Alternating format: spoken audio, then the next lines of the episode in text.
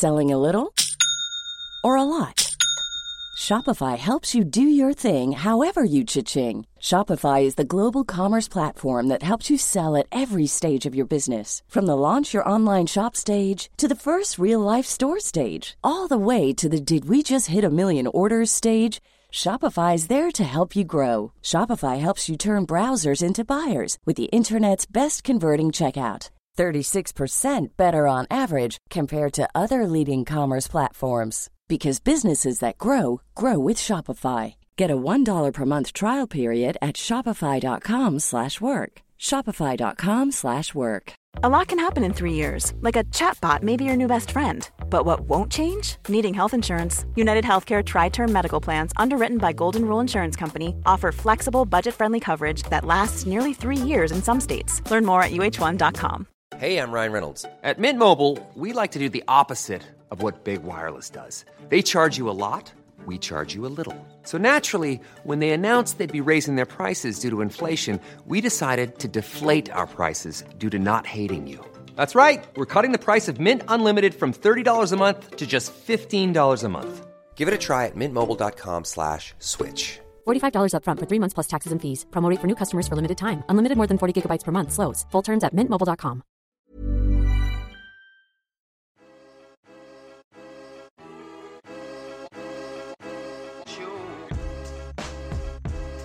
Avec le Covid, il y a une vraie prise de conscience de la nécessité de la santé mentale. Je ne suis pas, parce que je suis schizophrène, plus dangereuse qu'une autre personne. Dès que je sortais effectivement de cette transe où je prenais du recul par rapport au miroir, je me regardais euh, avec des yeux euh, neufs, je réalisais et là c'était hyper dur. Depuis, je pense, une petite adolescente, c'est sûr qu'il y avait une vulnérabilité, un terrain. J'avais peur de faire souffrir tous les gens autour de moi et surtout je comprenais pas la maladie. En France, elle est très méconnue. Faut pas croire que quand on est dépressif, tout est absolument noir. On a des fous rires, on a des rires, il y a des moments de bien-être aussi qui durent pas très longtemps mais qui sont quand même présents. Et puis ça vous apprend à faire un peu plus attention à vous.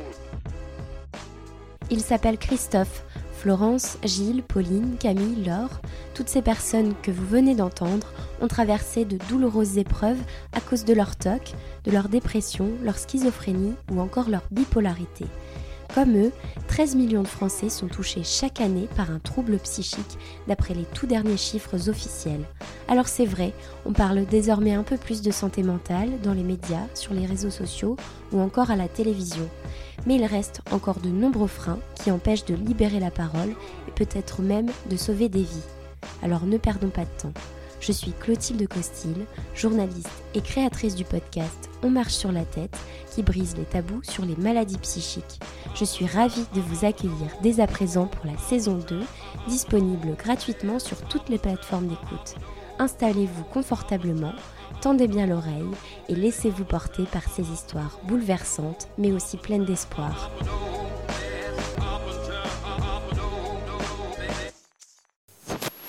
2 à 3% de Français souffriraient de troubles obsessionnels compulsifs qui se caractérisent par l'apparition répétée de pensées ou d'actes produisant inconfort, inquiétude et parfois des comportements répétés et ritualisés. Durant une douzaine d'années, Raphaël Blo est resté piégé dans l'enfer du TOC qui revêt plusieurs formes. Le sien, l'obsession de la contamination qui prend sa source à l'adolescence après la séparation de ses parents. L'adolescent commence alors à ne plus vouloir toucher certains objets, à ouvrir les poignées de porte du bout des doigts. Derrière les brillants résultats scolaires de Raphaël, le mal-être grandit. Malgré l'entrée dans une prestigieuse école de commerce et les sourires de façade, le piège du TOC tend à se refermer sur lui. Les rituels se font de plus en plus envahissants, jusqu'à l'étouffer. Aujourd'hui, Raphaël va mieux. Il est même vice-président de l'AFTOC, l'association française de personnes souffrant de troubles obsessionnels compulsifs, et prend régulièrement la parole dans les médias pour livrer son témoignage. C'est d'ailleurs ce qu'on va faire aujourd'hui.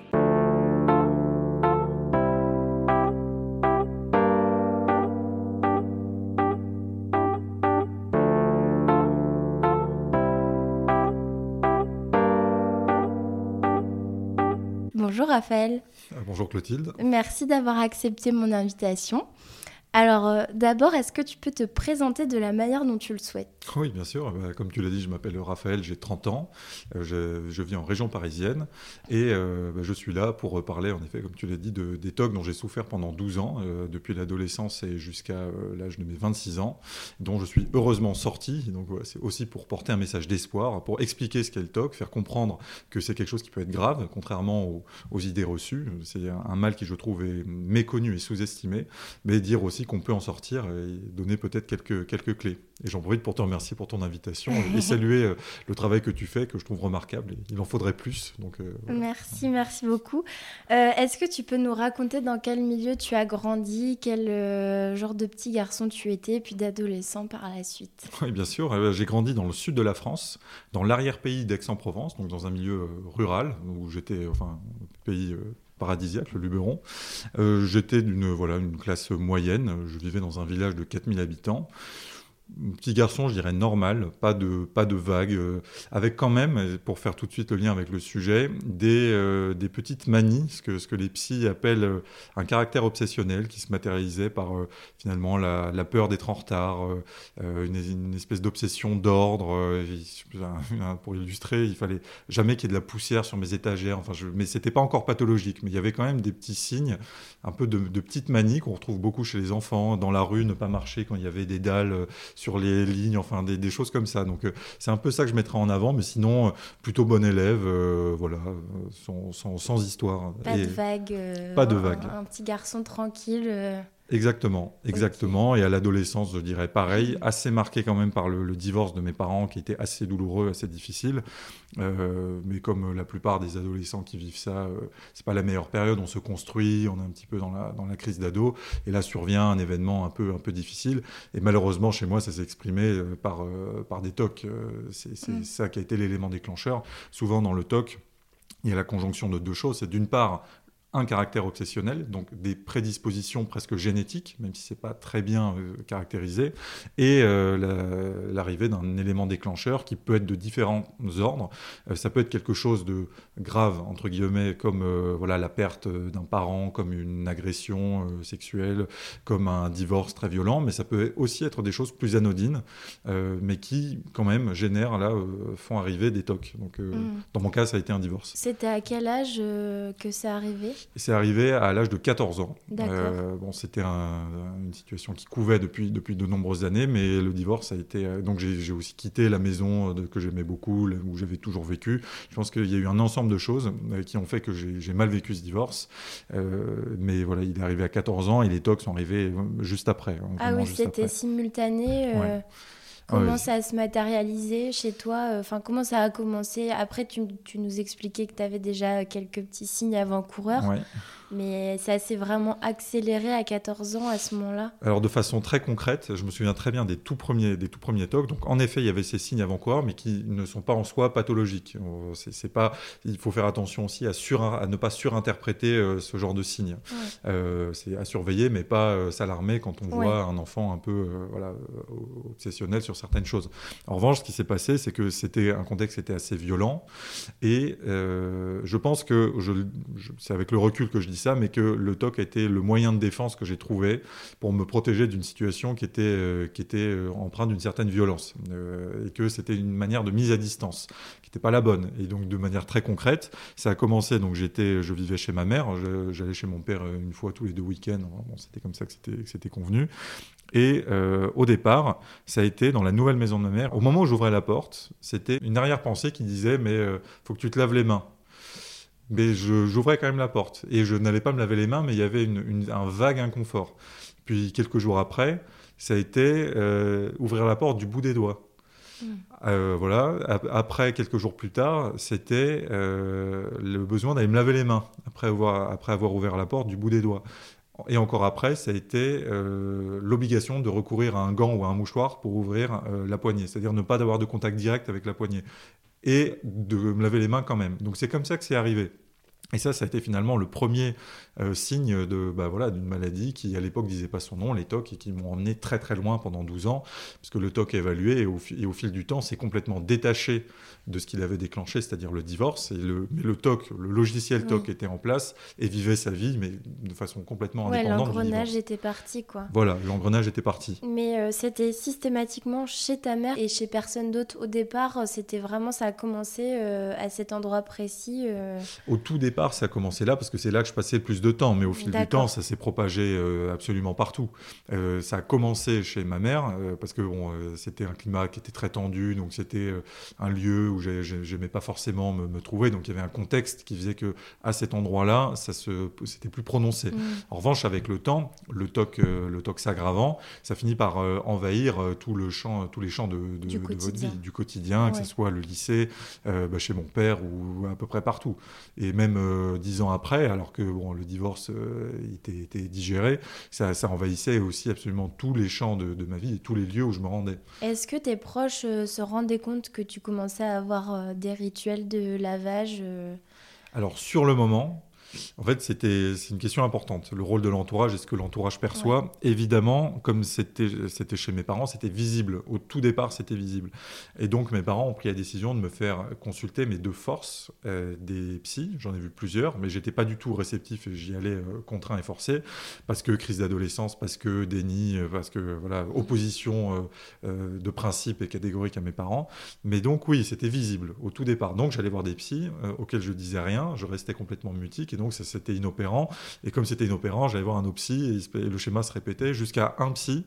Euh, je pense encore souvent à lui qui a compris en fait que j'étais pas demandeur et qui a accepté de jouer le jeu, c'est-à-dire qu'on, je passais euh, trois quarts d'heure avec lui, on se disait rien, on parlait de choses et d'autres, mais ça, me permettait d'avoir la paix vis-à-vis de mes parents. Et en revanche, je me, je me souviens très bien que ce psy donc acceptait finalement de ne pas faire de travail avec moi, mais je ne sais pas s'il disait à mes parents qu'on parlait, mais au moins j'étais tranquille. Cependant, à la fin de toutes les séances, il me demandait où j'en étais des rites obsessionnels. Et été, et avec le recul, je regrette parce qu'il avait parfaitement compris ce qui était en train de se jouer. Moi, je disais, je bottais en touche cette question, alors qu'en fait, ça ne faisait que s'aggraver. Et au moment, en fait, ça a duré trois ans, toutes mes années de lycée, jusqu'à 17 ans. Et je suis parti en prépa à Montpellier. Il me disait, mais si vous voulez, je vous donne le contact d'un confrère ou d'une consoeur à Montpellier et qui était spécialiste du TOC. Et j'ai refusé. Et ça, c'est un regret euh, terrible parce qu'il avait très bien vu la, le risque et qui s'est complètement avéré, mais qui, que j'ai payé très cher finalement plus de dix ans après. En fait, lui, il a déjà posé le diagnostic sans que tu aies eu besoin de, de décrire euh, finalement. Euh, je, pense que parce que mes parents en disaient, il, c'était évident que ça prenait cette pente-là. Il n'a jamais prononcé le mot TOC devant moi. Il parlait de rite obsessionnel. Il, terminait les séances par là. Où en êtes-vous de vos rites obsessionnels? Et je, ne répondais pas en fait parce que c'était, je voulais, je voulais pas répondre. J'étais, mm. bon, c'était euh, là, c'était une, forme de comédie. Mais il a, il a vu. Et je pense qu'il est parti à la retraite. J'ai voulu, voulu, le revoir cet homme, mais il est plus, il exerce plus. Et j'aurais dû, en fait, il m'a tendu la main euh, quand je suis parti en prépa et ça m'aurait probablement évité euh, euh, des, des, les désagréments terribles que j'ai connus par la suite. Après, tu n'étais pas prêt. Je pense qu'on on y reviendra par la suite. Tout est une question d'acceptation et de bon timing, comme c'est, dans tout le sujet. de maladies psy. C'est tout le sujet. donc, à 14 ans, ça commence. comment c'est allé crescendo et comment ça s'est aggravé euh, chez toi ces rites obsessionnels? Alors, il y, a eu plusieurs phases dans la, dans la maladie. Il y a d'abord, évidemment, les trois années de lycée où je suis bon, dans un contexte euh, un peu conflictuel avec mes parents, où, où ça se développe quand même assez vite, euh, ça, se, ça se voit, mais ça se voit chez mes parents. C'est-à-dire qu'au lycée, je fais des efforts pour que ça ne se voit pas. Euh, donc mon entourage, mes amis ne le voient pas. Il n'y a que mes parents qui le voient finalement. Euh, les années de lycée se passent comme ça. Et donc à 17 ans, je pars en classe prépa à Montpellier. Donc là, page blanche finalement. C'est une nouvelle, euh, nouvelle mm. page qui s'ouvre. Donc je vis à l'internat du lycée où, j'étudiais. Et là, finalement, donc les TOC continuent à évoluer, mais moins vite, parce que je suis plus dans un contexte un peu tendu, conflictuel. Mais, et c'est là que les TOC commencent à vivre leur propre vie indépendamment de, de mes parents. Donc le logiciel finalement pendant trois ans se met en place. Euh, autour bah, voilà, de, de finalement de, de, ce que touchaient mes parents, ce genre de choses. En revanche, quand j'arrive à Montpellier où il n'y a plus mes parents, ils s'attachent à d'autres choses, à d'autres objets. Mm. Et sauf que j'avais, et j'ai toujours d'ailleurs un certain fétichisme pour euh, les livres. Et donc, en prépa, ça a commencé par, il fallait que les livres soient toujours nickel, il fallait qu'ils soient jamais cornés. Enfin, il y avait donc une obsession de vérifier que les livres étaient bien toujours en bon état. Ça, ça a été le point d'accroche à Montpellier, mais petit à petit, ça envahit tout, surtout dans un contexte finalement de stress et de fatigue, parce que le stress et la fatigue sont des facteurs d'aggravation du TOC. Et en prépa, vous travaillez beaucoup, il y a beaucoup de pression, donc ça, a beaucoup joué. Et euh, c'est là que ça s'est vraiment cristallisé sur les lavages, parce qu'il y avait quand même, ça prenait différentes formes. Il y avait un petit peu des rituels mentaux, mais pas beaucoup où il fallait se réciter des, choses pour euh, voilà pour que, être sûr que euh. annuler ou en fait c'était très curieux parce que j'avais parfois des mauvaises pensées qui étaient des pensées je sais pas obscènes ou de malheur et du coup pour, pouvoir revenir à, mon travail, il fallait chasser la, mauvaise pensée en se récitant une formule qui, avec le temps, devenait de plus en plus longue. Et je ne sais pas si c'est parce que c'était. Parce que évidemment, il ne fallait pas penser à la, mauvaise pensée en même temps. Mais si je te dis de ne surtout pas penser à la couleur bleue, tu vas évidemment penser à la couleur bleue. Moi, j'avais l'exemple de l'éléphant rose. Je ne sais pas si tu connais. Mais, euh, ça parle à beaucoup de personnes ça parle à beaucoup concernées de personnes. par les oui. Bon, donc, euh, donc finalement, le rituel mental, au bout d'un moment, ce n'était pas possible parce qu'au milieu de, ton, de ta formule incantatoire, bah, il y avait la mauvaise pensée qui revenait. Du coup, c'est là que je suis parti sur les lavages de mains. Et pour chasser la mauvaise pensée, il fallait un lavage de mains.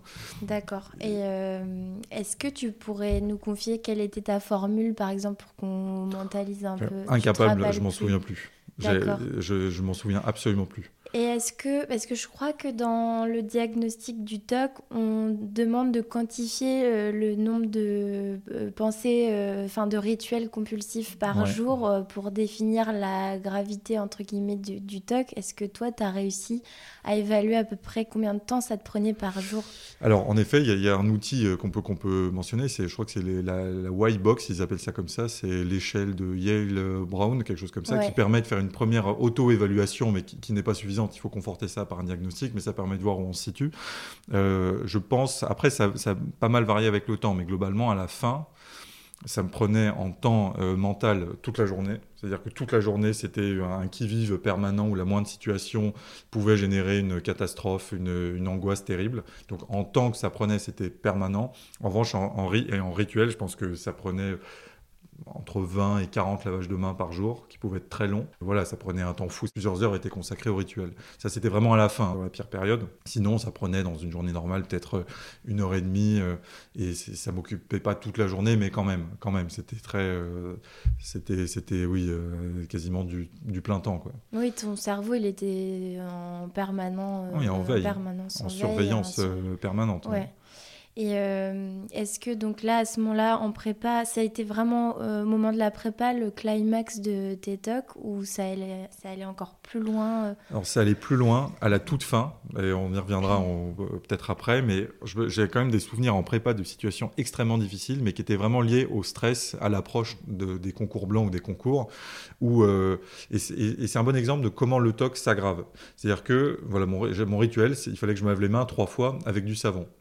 Donc c'était ça, c'était trois fois, c'était un premier lavage, mais très minutieux, qui prenait quand même euh, allez, euh, peut-être 30 secondes, ce qui, est, beaucoup, mine de rien, ou une minute, mais enfin c'était quelque chose. Et à l'approche des concours, finalement, il y avait cette sensation, il y a quand même la sensation d'avoir les mains sales, qu'il faut, euh, qu'il faut laver, qu'il faut laver. Et à l'approche des concours, c'était finalement, au bout des trois lavages, la sensation de saleté ne part pas parce que je, je, pense que là, on est assailli un peu par, par, par le stress, par des, des choses angoissantes, mmh. un contexte euh, anxiogène. Et donc, au bout des trois lavages, on, se sèche les mains et en fait, la sensation de saleté est toujours là. Donc, je pars sur un quatrième lavage. Pareil, donc un cinquième, un sixième, et finalement, la sensation de saleté ne, ne va partir qu'au bout de la sixième fois. Mais du coup, ce qui veut dire que la fois d'après, à partir de, maintenant, la, référence n'est plus trois lavages, c'est six lavages. Et c'est pour ça que dans ces périodes de stress, finalement, le rituel devient de plus en plus long, devient de plus en plus complexe, et, c'est ça, en fait, l'engrenage. Et, ça ne descend jamais. C'est des paliers, en fait, des paliers. qui sont atteints à chaque fois. Euh. Exactement. Et est-ce que c'était que axé sur la propreté ou il y avait vraiment... Ça a commencé à se manifester Alors, autrement? C'est pas forcément la propreté, mais c'était l'idée de contamination, qui, mais qui, pouvait être un petit peu euh, abstraite. Par exemple, euh, s'il y avait des gens que je rencontrais mais dont, qui m'inspiraient pas confiance ou quelque chose de négatif, je pouvais pas leur serrer les mains. C'était très compliqué. Oui, il fallait que j'aille me laver les mains après. Du coup, l'autre grande manifestation des TOC et qui est une compulsion à part entière, c'est les évitements. C'est-à-dire que vous évitez énormément de choses, mais ça fait partie du TOC. Et un exemple d'évitement dans mon cas, c'est que à bout d'un moment, j'avais un problème avec les chargeurs de téléphone. Et donc c'était très compliqué pour moi de charger mon téléphone. Mais que les chargeurs qui étaient blancs. Pourquoi les chargeurs de téléphone? Alors comment c'est venu? Il y, y, a eu tellement, je ne sais pas comment c'est venu, mais il y a eu un je me permets de te Ah non, mais tu, as, tu as raison, mais ça aujourd'hui c'est tellement loin et c'est tellement, en fait, le mécanisme s'étant effondré avec le traitement, je saurais plus dire euh, parce que c'est, il y a une espèce de, tout découle de manière assez logique. Si on admet qu'un chargeur est contaminé, ce qui est faux, c'est évidemment ce qui est rationnel, mais après, si je touche le chargeur, bah, ma main va être contaminée, si je touche ton ordinateur, ton ordinateur va être contaminé, donc là, ça s'enchaîne de manière logique. Sans fin. Et c'est sans fin. Mm. Et c'est sans fin. Et, et, du coup, moi j'avais mon chargeur blanc, que j'avais beaucoup de mal, et donc l'évitement, c'est que j'ai acheté un chargeur qui était bleu. J'étais à l'aise avec mon chargeur bleu, je trouvais. C'est complètement fou euh, quand oui, oui. le dire comme ça, mais, Mais- c'est comme ça que c'est venu. Et par exemple, je, je te disais que je pouvais pas mettre de chemise à la fin. Et ça, je sais d'où ça venait. Ça venait du fait que j'avais un problème avec les cintres. Et que, évidemment, les chemises euh, se mettent sur des cintres. Et du coup, le, toc cintre a, amené le toc chemise. Et, et après, il y a un autre phénomène qui a été épouvantable pour moi, c'est que au départ, ça commence par un problème avec un chargeur, un problème avec un cintre, et le, le TOC s'aggravant, il y a un phénomène de généralisation qui vient, mais un peu du jour au lendemain, où c'est aujourd'hui, à partir de maintenant, tu n'as plus un problème avec ce cintre précis, tu as un problème avec tous les cintres. Mm. Et là, ça devient euh, l'horreur. C'est comme une forme de. un, un phénomène de propagation. euh, Fulgurant. Fulgurant. Ça, ouais. c'est- la généralisation, elle se fait, elle se fait Elle se très fait vite, vite, ouais. et on peut pas lutter. C'est-à-dire qu'on Mm. voit très bien quand on, on- en fait, on sent, et c'est ça qui est fou dans le TOC, et qui, qui est très difficile à comprendre quand on n'est pas soi-même atteint, c'est que c'est quelque chose d'impérieux. On a, c'est, quelque chose qui est plus fort que soi, Oui. comme quelque chose un peu extérieur à soi, qui nous dicte. À partir de maintenant, voilà, tu peux plus. Et Mm. il y a une espèce de, de, de début de révolte. On se dit, oh non, là, et parce qu'on voit très bien, on se dit, non, mais là, si, Ouais. je, si je commence à avoir un problème avec C'est fini. avec, là, c'est fini. Ça va être euh, le, le toc chemise a été épouvantable au niveau professionnel parce que je travaillais dans un grand groupe du CAC 40 où le costume euh, chemise s'impose. Et là, quand j'ai commencé à voir que j'avais du mal à mettre des chemises, je me suis dit mais ça va vraiment être difficile. Mais j'ai pas, ouais. pas pu lutter. J'ai pas pu lutter. C'est plus fort que vous. Vous pouvez pas faire autrement. Vous perdez la liberté de faire autrement. Le toc, c'est une perte de C'est liberté. une prison en fait. C'est une prison. Et, et vous avez conscience, et j'ai conscience que c'est absurde de ne pas pouvoir mettre de chemise. Je- Et justement, ça génère un sentiment de honte, d'impuissance qui est terrible. Donc vous avez de vous-même une image qui est extrêmement dégradée, mais vous ne pouvez pas lutter. C'est ça, qui est- c'est ça qui est fou. Vous ne pouvez pas lutter. Pourquoi? Parce que mettre une chemise, toucher une chemise, génère une angoisse. Et c'est Mm. ça, la matrice du TOC, c'est l'angoisse. C'est facile à froid de, de raisonner, de dire, mais pourtant, euh, tu peux bien comprendre, Raphaël, que mettre une chemise, il n'y a pas de danger. Mais quand il y a une angoisse très forte, vous ne pouvez pas raisonner là-dessus. Et vous avez beau essayer de lutter, en fait, vous vous faites manger par le TOC Ouais. Et vous mettez plus de chemise et vous mettez en place, vous vous adaptez à votre toc en mettant, euh, bah, voilà, des, des- je mettais des pulls à col, euh, à col roulé, enfin ce qui finalement dénotait le moins dans un cadre professionnel. Mais je me dis bon, je, je commençais à faire des plans de carrière avec la donnée d'entrée Ouais. que je pouvais plus mettre de chemise, ce qui était, ce qui était quand même terrible. Donc j'admettais une, une- une forme de résignation, mais parce qu'il y a quelque chose qui se joue qui est plus fort que vous. Vous ne Mm. pouvez pas lutter. c'est- c'est le TOC qui, qui te contrôle C'est finalement. le TOC qui te contrôle. Mais, tu as, mais rationnellement, on a conscience. C'est en ça qu'il n'y a pas c'est pas de la folie. C'est que rationnellement, on sait que bah, c'est irrationnel, que devoir se laver les mains pendant 20 minutes, ça n'a aucun sens. Mais vous vous voyez, justement, c'est ça qui est terrible dans l'image que vous avez de vous-même, c'est que c'est une défaite permanente. Vous vous voyez, vous vraiment tombez très bas. Et c'est pour ça que vous vous cachez, que vous n'avez pas envie que les, les autres le sachent, parce que déjà, vous avez honte pour, pour vous-même, et alors du coup, vous n'osez pas vous s'exposer au regard des autres, finalement. C'est ça qui est terrible. Ce qui est peut-être assez paradoxal, c'est qu'en fait, peut-être que tu vas nous l'expliquer dans l'origine euh, du TOC ou de, Mhm. des angoisses qui génèrent les TOC, c'est qu'il y a peut-être une recherche de contrôle et qu'en fait, ça s'inverse et que c'est le TOC qui, qui contrôle la Ah, personne. bah, bien sûr, bien sûr. Bah, le, le TOC, on dit, c'est- souvent, c'est la maladie du doute. Mm. Et souvent, ça arrive chez des gens qui ont besoin de tout contrôler. Mais le fait est que dans la vie, souvent, on, on contrôle quand même globalement les choses. Mais on va peut-être contrôler 99%. Chez la personne qui a un TOC, c'est 100%. Il y a, on n'admet pas le, le pourcent. En fait, le pourcent va prendre euh, finalement le fait ait- le risque existe. C'est- C'est équivalent en fait veut- que ça va se produire. C'est ça qui est terrible. On n'accepte absolument pas le doute, la part de doute. Et justement, ça fait partie du traitement que, que de comprendre, de dézoomer, de dire bah oui, il faut accepter qu'il y ait une part de doute, mais la remettre à sa juste place. Qu'il y a, Mm. Quand on prend le métro, on peut avoir une maladie en prenant le métro parce que c'est sale, ça n'arrive quasiment jamais, mais ça peut arriver. Chez la personne qui a un TOC de contamination, il va éviter, il ne il prendra pas le métro. Donc ce sera ça l'évitement. Mais parce que c'est insupportable, l'idée c'est que le risque existe équivaut à le, il va, le risque est avéré et la catastrophe va se produire. Mm. Donc euh, oui, vous adoptez euh, des stratégies d'évitement. Euh, toi, tu, parlais de ton plan de carrière lié au fait de ne plus porter de, de, chemise. Est-ce que de manière générale, ton avenir, tu le projetais peut-être inconsciemment ou consciemment en lien avec la gestion de tes tocs? Ah, bien sûr, et, alors ça c'est une illustration, mais de manière plus grave, c'était dans les relations euh, amoureuses. Et ça a été ça d'ailleurs, la bascule dans mon cas, on y reviendra peut-être, mais euh, c'est que je voyais très bien au fond qu'il y avait un mur qui allait arriver avec euh, une fille que j'aimais beaucoup, avec qui je vivais, et, je me disais mais comment? Et en fait c'était une angoisse terrible de dire mais si je, si, je fais rien, je vais me prendre le mur, c'est pas tenable en fait, mais une espèce de déni, une espèce de, de pensée qui est de se dire non mais le jour où ça va vraiment devenir grave, ça va partir tout mm. seul.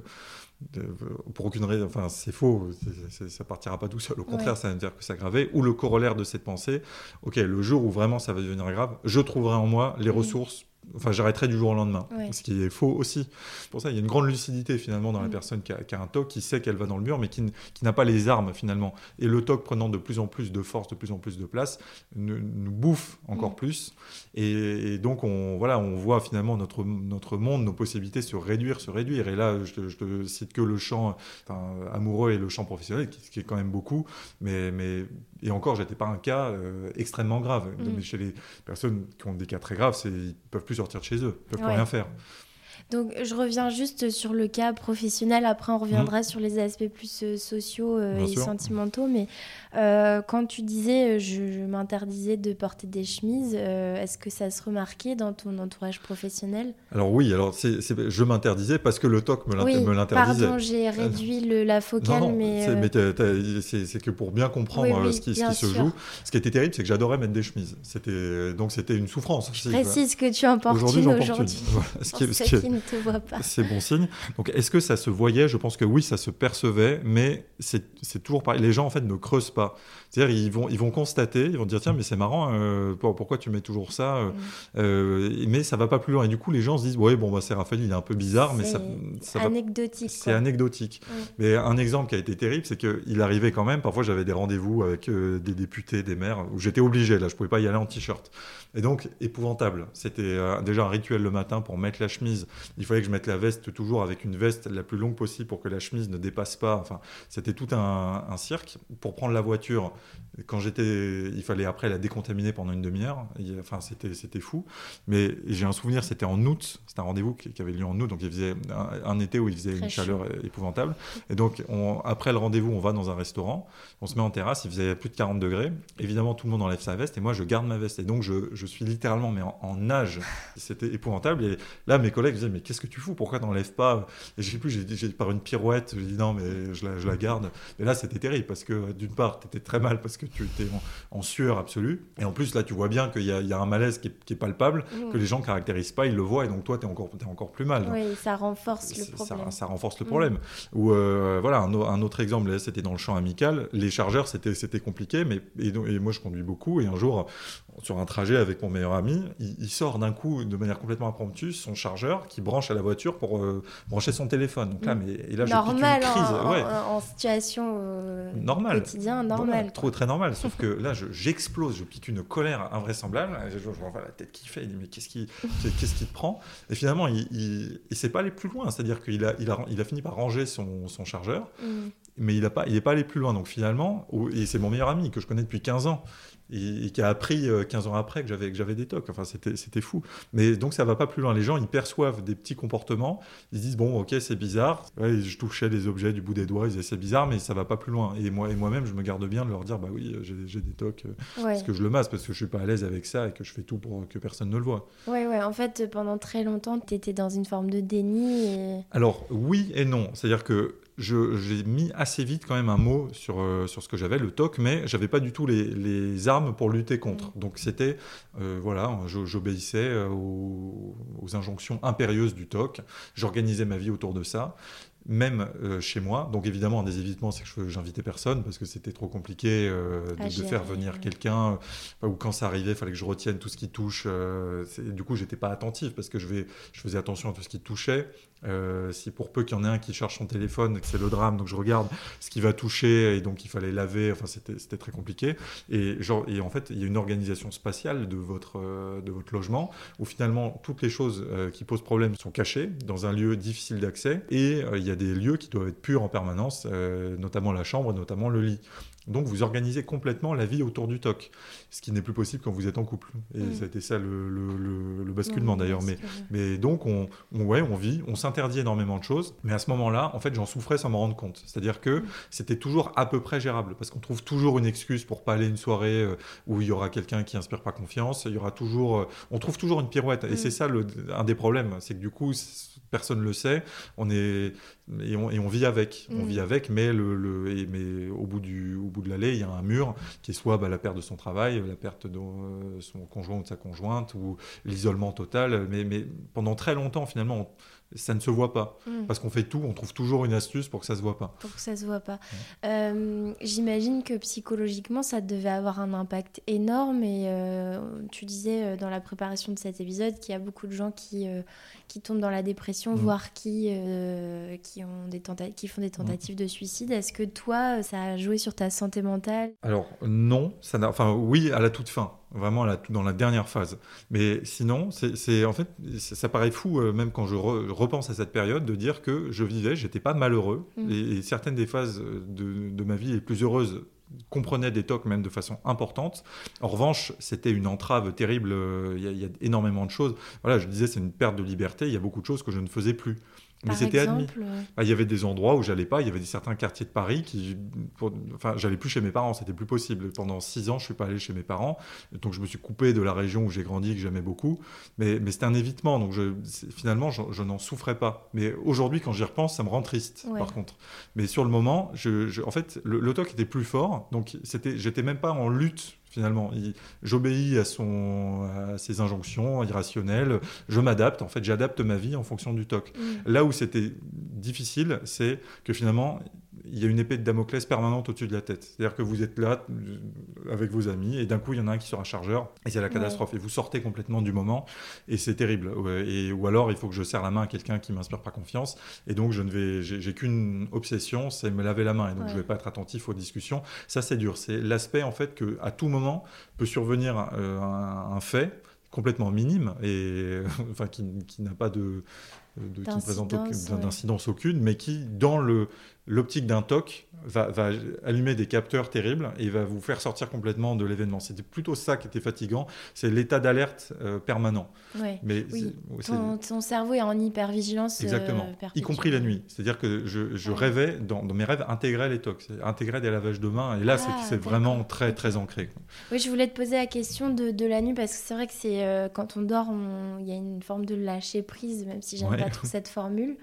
Et toi, c'est ça se manifestait aussi dans, bah, tes rêves les, oui, les, lavages de mains faisaient partie de mes rêves. Donc, donc là, c'est vraiment, je, pense que, mais ça, c'était pas tout de suite. Hein, c'était au bout de plusieurs années. Mm. C'est que vraiment, le, le, TOC était bien là, bien implanté. Quoi. Il prenait le contrôle, y compris de, dans des moments de, comme tu dis, de lâcher prise. Euh, euh, ce qui est fou, c'est que quand tu parles du TOC, tu en parles presque comme une personne à part entière. Oui. Comment tu l'identifiais dans ton esprit euh eh ben, C'est drôle parce que la réponse m'est venue il n'y a pas très longtemps. Alors bon, là, c'est un, podcast, donc on ne peut pas le voir, mais j'ai vu un tableau euh, qui m'a dit, tiens, un TOC, c'est ça en fait. C'est un tableau d'un peintre qui n'est pas très connu, un peintre surréaliste qui s'appelle Frédéric de Langlade, qui représente Antonin Artaud, l'écrivain.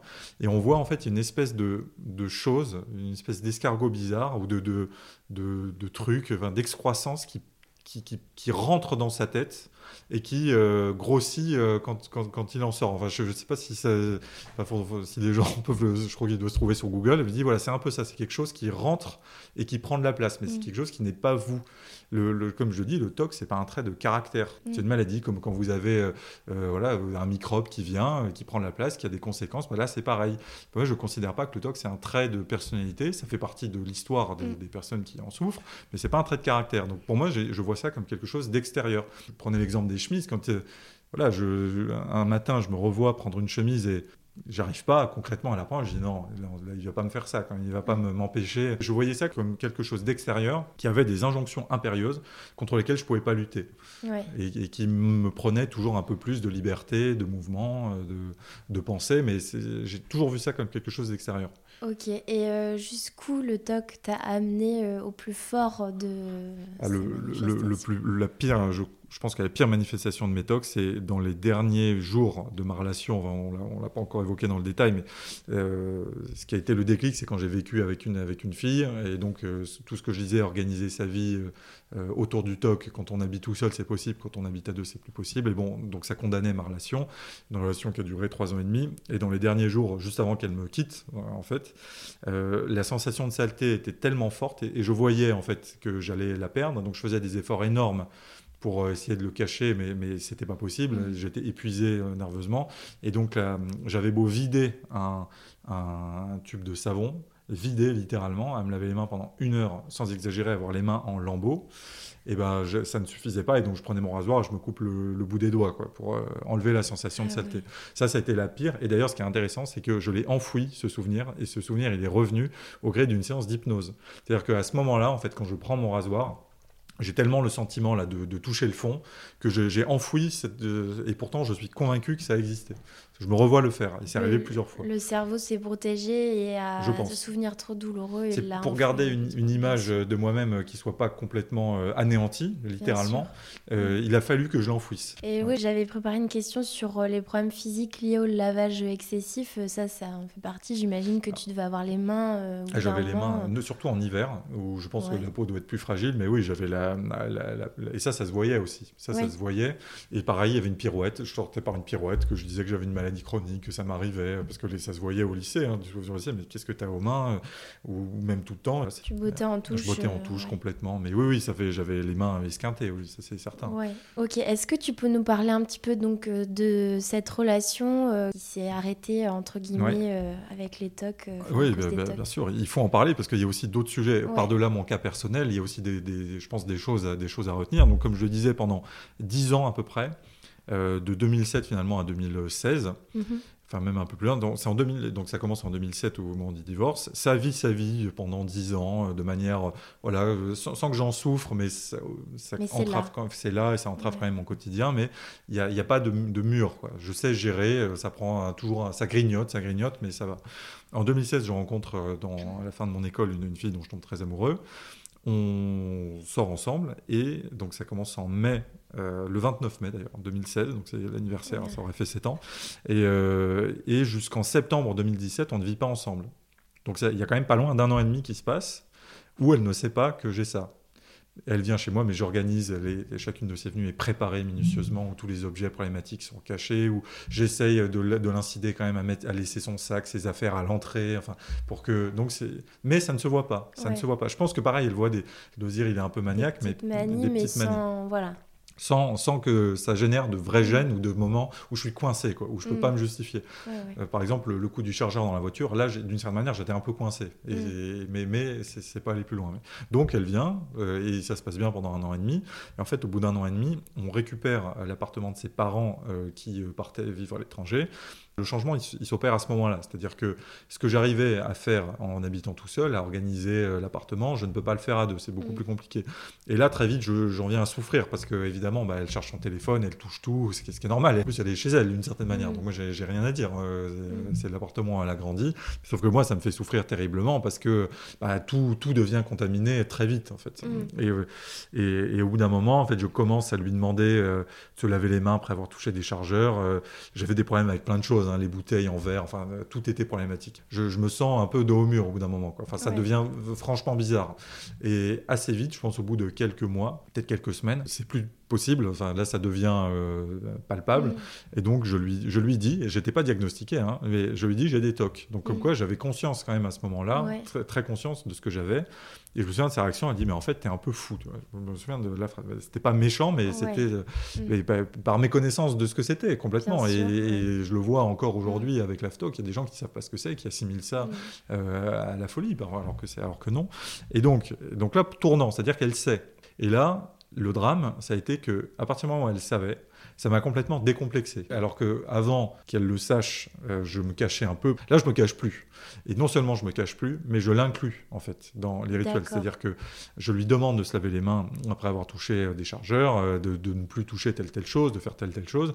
Ça lève une barrière, mais pas la bonne. C'est-à-dire que, c'est-à-dire qu'elle elle rentre finalement dans mon toc. Ce qui est dramatique à deux aspects, c'est que d'une part, moi, ça aggrave le mien, et d'autre part, elle, ça génère un mal-être. Mais elle, elle le fait pensant me rendre service au départ. Elle, elle, gère comment la situation Enfin, comment elle réagit déjà avant que tu lui annonces que tu avais des tocs? Elle voyait un petit peu ces rituels elle, voyait, elle comprenait pas. Elle comprenait pas. Et, moi, je sentais que ça, ça, devenait intenable. Son regard sur moi était en train de changer. Il y avait un malaise qui était palpable. Et moi, je le, voyais. Donc, c'est moi qui ai pris l'initiative de, mm. lui, de lui parler.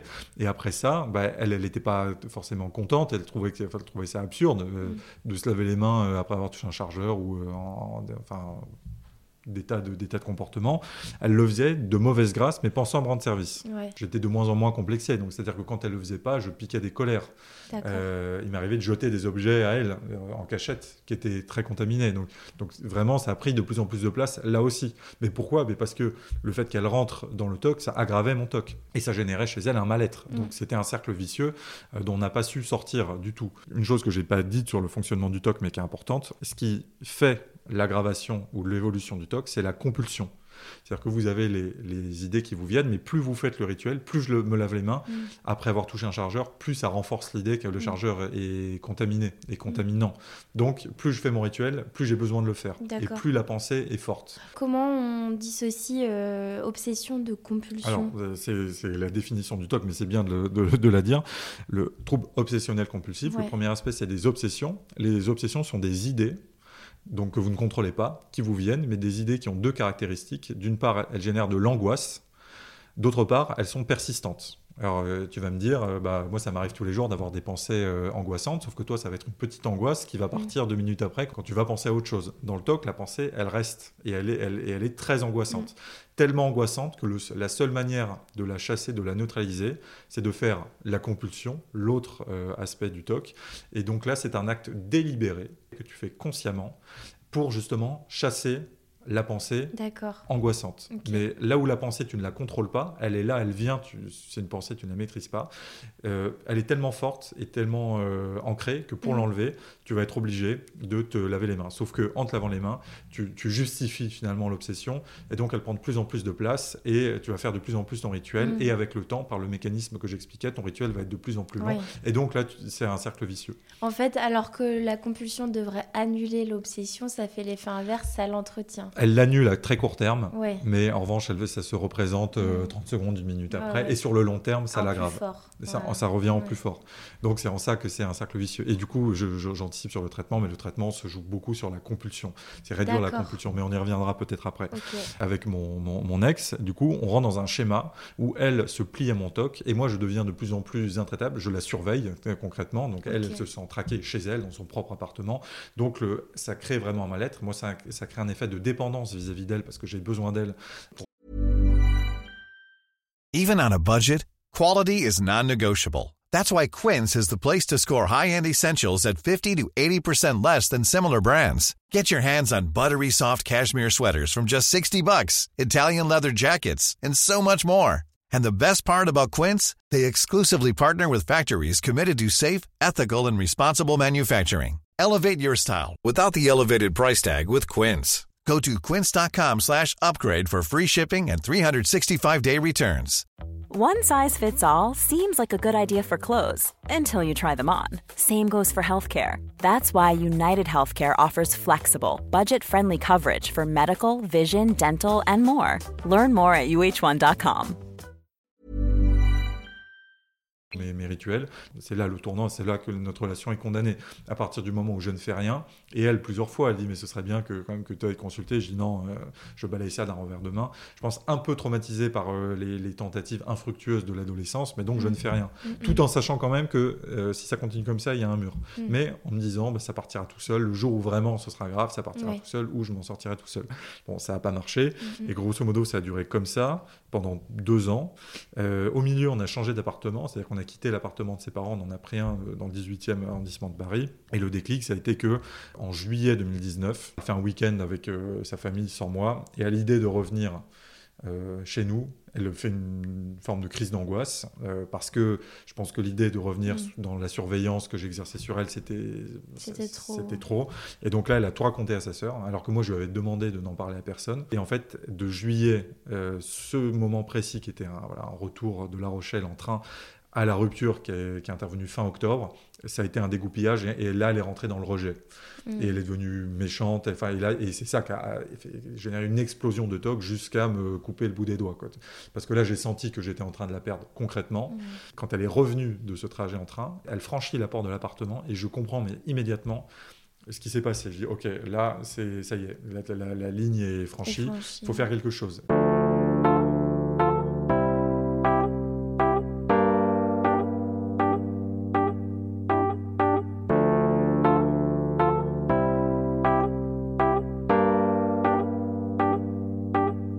J'ai fait quelque chose, c'est-à-dire que je me suis, c'était en juillet, je me renseigne, je trouve un psy en me renseignant, je trouve un psychiatre, mais qui était très pris, et un premier rendez-vous en septembre. Mais je réagis là quand même. Là, je, mmh. me dis parce que je sens le coup près euh, très proche. Dis si je fais rien, je vais la perdre.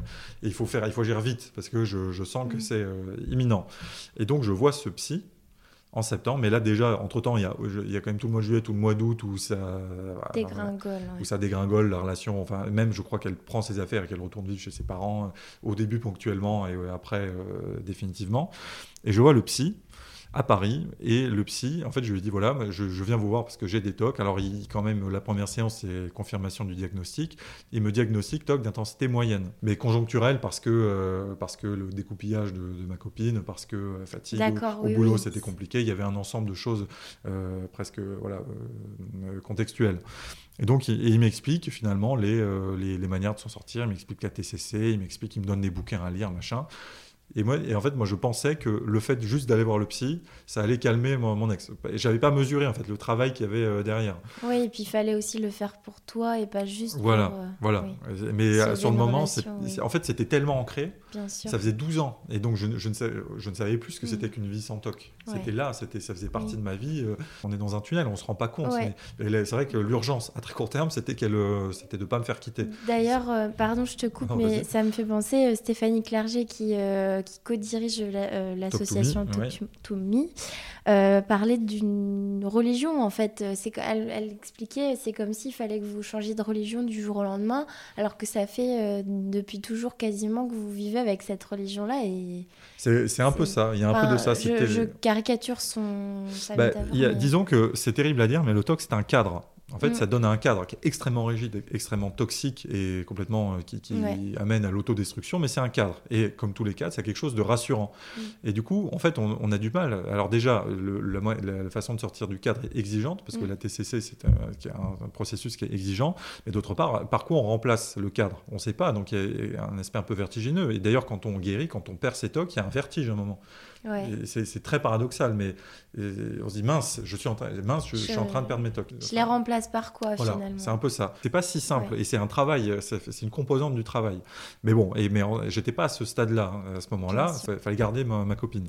Bon, ce qui, ce qui n'est pas arrivé. Et, donc, mais je me souviens, je sors du psy et je reprends pas une séance parce mm. que je me disais bon bah voilà à court terme, j'ai vu j'ai vu un psy, c'est une grande avancée, ça va la calmer. Ça bah, ça n'a rien calmé du tout. Donc ça c'était en septembre et en plus c'était un psy qui était extrêmement pris. donc euh, là où il faudrait un suivi euh, toutes les semaines, je prends je prends le rendez-vous, je peux pas le prendre avant un mois et demi quoi. Et en fait elle m'a quitté dans l'intervalle. Ce qui a été euh, pas bien, mais bon, maintenant c'est fait, c'est que donc entre ce premier rendez-vous en septembre et le, 25 octobre, le jour de la rupture, donc c'est une, c'est une chute, et à un moment je comprends que c'est une question de jour. C'est le, je me souviens très bien, le dimanche 20 octobre, elle, euh, on se voit à l'appartement, et là elle me dit concrètement, bah, écoute là j'envisage de te quitter, je, l'envisage. Mm. Et là je prends conscience que c'est véritablement une question de jour, et qu'en fait je ne peux pas attendre ma deuxième séance, il faut agir tout de suite. Et là, donc elle part, c'est un dimanche soir, je travaille le lendemain, elle part de l'appartement, il est 18h. Et je vais directement dans la chambre sur YouTube et je Mm. regarde tout ce qui existe sur le TOC, notamment des émissions euh, de, de membres de l'AFTOC. Euh, Il y, a- il y a des émissions grand public qui ont été faites qui sont très bien. Et donc je comprends le principe de la TCC. Je commande les deux bouquins que le psy m'avait euh, indiqués sur Amazon Prime, comme ça je les ai le lendemain. Je m'inscris, euh, Ouais. enfin bon. C'était, fallait être dans l'urgence, Tout de suite, tout de Ouais. suite. Et, je, et donc je comprends, et, et Mm. c'est ça qui était, qui a été fou et qui était presque un peu dangereux, c'est que je comprends le principe de la TCC. Et en fait, pour le dire, hein, la TCC, thérapie comportementale et cognitive, ça consiste ah ben, à s'exposer volontairement à, à l'angoisse, aux situations qui vous posent problème, et à s'empêcher de faire la compulsion. Mm. Ça paraît très bête à dire, à faire, c'est une autre paire de manches, mais en gros, c'est ça. Ça, c'est l'aspect comportemental. L'aspect cognitif étant de discuter la pensée. Ça, c'est un travail qui se fait plus en séance de discussion avec le psy pour remonter aux, pensées un peu plus fondamentales, pour finalement remettre euh, les pensées obsédantes à leur place, euh, comprendre que bah, le doute existe. Enfin, bon, c'est un travail plutôt euh, presque psychologique Oui, de thérapie par la de parole. thérapie par la parole euh, pour finalement dézoomer et, dégonfler la pensée obsédante. Et tout ça Mm. se marie avec le comportement parce que plus vous arrivez à ne pas faire votre rituel, par exemple, si je touche un chargeur et que je m'empêche de me laver les mains, bah, l'angoisse euh, va partir au bout de deux heures et donc du coup, c'est-à-dire qu'il n'y a pas besoin de se laver les mains, quoi. il n'y a pas de danger. Et, donc, Ouais. vous- et ça, ça met à mal la pensée intrusive. Donc, enfin, ça, c'est le principe de la TCC. En fait, ça fait reprogrammer le cerveau quelque Ah, part. on désinstalle euh, l'é- l'échafaudage qu'on a Ouais. construit pendant 12 ans. On prouve finalement au cerveau qu'il n'y a pas de danger à ne pas Mhm. faire le- le- la compulsion. Et donc, mais après, ça se fait pas du jour au lendemain. On réduit, euh, on commence par des situations pas trop problématiques, c'est très progressif. Sauf que moi, ce 20 octobre, euh, ce dimanche soir, où je comprends que je vais me faire larguer dans les deux jours si je fais rien, je dis bon, faut faire taper un grand coup et je vais dans une pièce qui était un bureau, une chambre qu'on n'utilisait pas. Tout en haut, il y avait un sac avec les chemises qui étaient roulées en boule, euh, inaccessibles, et je les prends et je les mets dans le lit. Ah, j'allais dire, je les mets toutes sur Alors, moi. Après les avoir mis sur moi, mais je les mets dans le lit, qui est le sanctuaire Ah de oui, propreté absolue. ouais. Donc là, je me... et donc je ne dors pas une minute, tellement là, je fais une angoisse. Mais là, ça, c'est pas un- une, une bonne TCC, parce que là, c'est trop brusque. Normalement, on Faut y l'attaque. aller Faut y progressivement. aller très progressivement. Là, je fais vraiment, je prends le taureau par les cornes. Et je me souviens, et enfin, donc c'était épouvantable. Je crée l'angoisse la plus grosse possible. Donc je dors pas. Je vais le lendemain au travail en n'ayant pas dormi, en prenant la route, en étant un, un- une moitié de zombie, en mettant une chemise. Donc là, autant, autant dire que cette semaine-là au travail, j'ai pas été productif euh, Ouais. du tout. Et le soir, en sortant, donc le lundi, je vais dans un dans un euh, H&M et je touche toutes les chemises euh, possibles. Là, C'était vraiment l'idée d'y aller. Et je me souviens qu'à ce moment-là, quand même, j'ai une espèce de relâchement énorme où je me dis ça y est, là il y a un truc qui est, qui est commencé Ouais. et donc une espèce de bonheur finalement de dire ça y est, là tu, tu, tu fais un pas qui est décisif. Et ça, c'est décorrélé de la perte de ma copine. Je me, et ça, c'était dans le, dans le H&M de Vélizy, je m'en souviens très bien, où je me dis, là, il y a quelque chose qui est en train de se jouer, qui est irréversible. Ouais. Là, là, ça y est, tu, tu, tu, tu fais ce qu'il faut. C'est fou, il y a toutes les barrières qu'on sautait au moment même où c'était un moment quand même euh, Ah, personnellement très douloureux. et- Exactement. Mais il y avait ça, et ça, et du coup, ça donnait une force euh, très forte à la démarche. Mm. Bon, il se trouve, et donc je, toute la semaine, c'est ça. Vraiment, je m'e- je m'expose, mais de manière vraiment trop brutale. Le psy n'aurait pas validé euh, cette manière de faire. Mais j'ai quand même le sentiment voilà, d'enclencher quelque chose. Et, et en fait, là, j'étais ému par la peur. La, la peur de perdre euh, ma copine, mais qui est un moteur très fort. hein.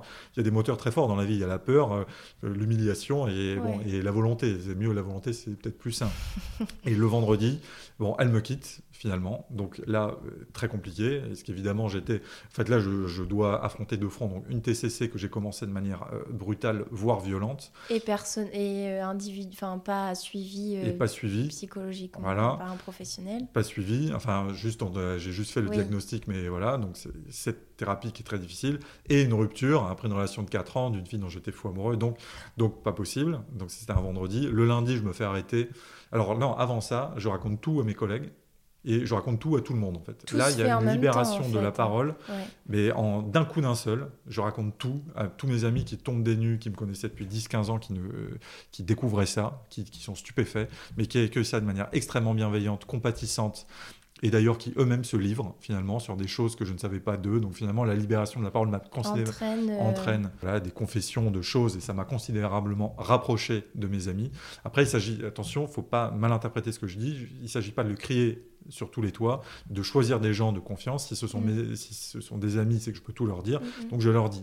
Et, c'est très bien accueilli. je suis donc soutenu. Et en plus, voilà, c'est sur le coup de la, séparation. Enfin, tout ça arrive un peu en même temps. Mais il y a une libération de la parole qui se fait, radicale. Alors que j'en ai parlé à personne pendant 12 ans. En deux jours, tout, mon entourage le sait. Quoi. Je voir un par un dans un café, à expliquer. enfin, et, et, donc finalement, bah, la rupture se fait.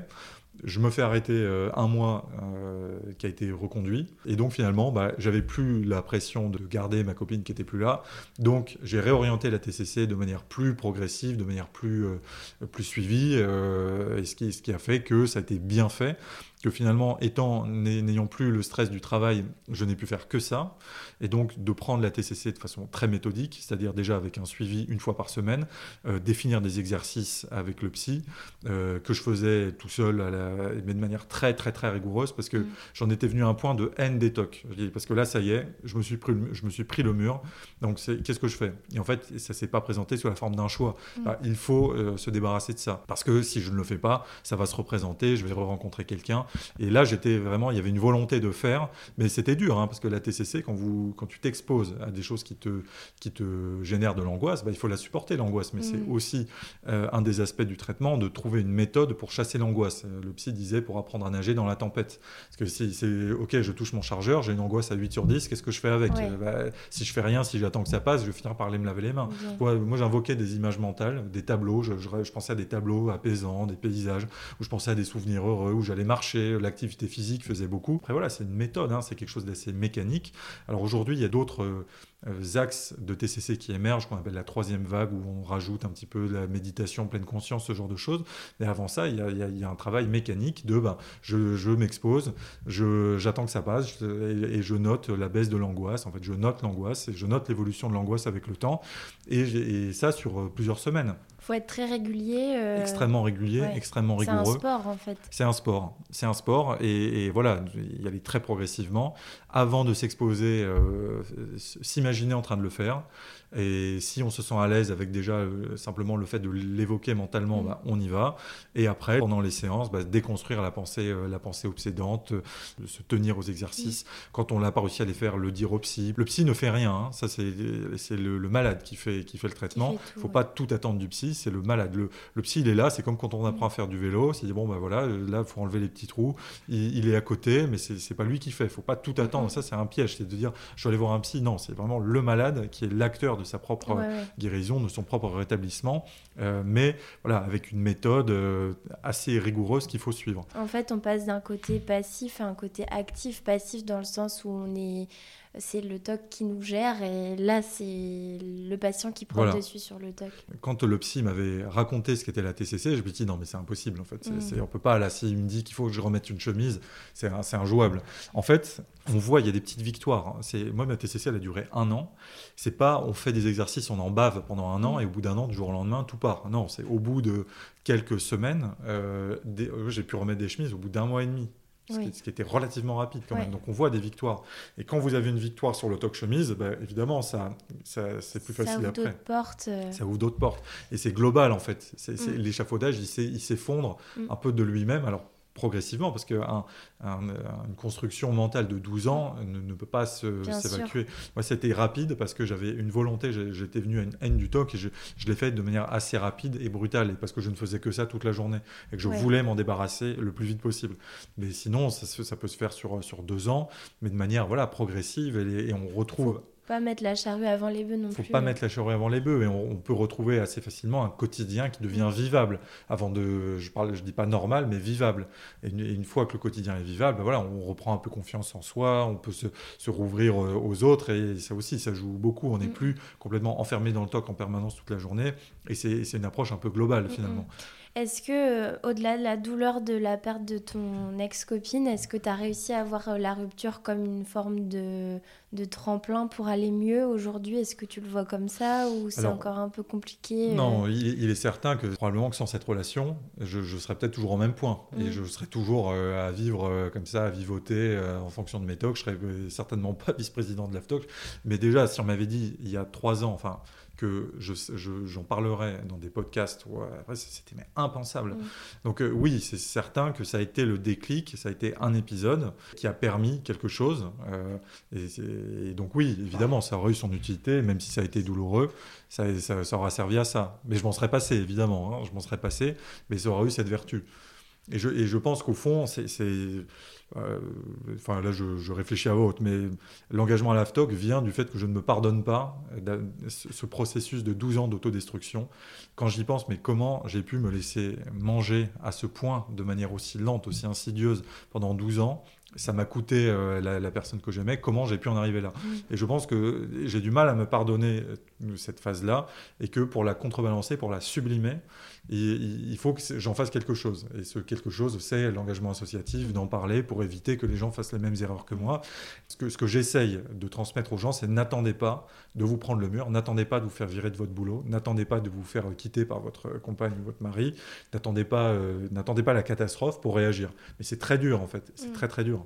Mais il y a beaucoup de parcours de résilience. Moi, c'est ce que j'ai aussi envie de montrer à travers ce podcast, c'est que il est possible d'en faire quelque chose et c'est souvent très moteur pour la plupart des personnes qui ont une maladie psychique de l'utiliser à bon escient et, surtout pour d'autres personnes. Et, euh, ah bien, ça, donne une force. On peut hein, que te saluer dans, dans, tes actions puisque c'est très bénéfique pour toi et aussi pour les autres.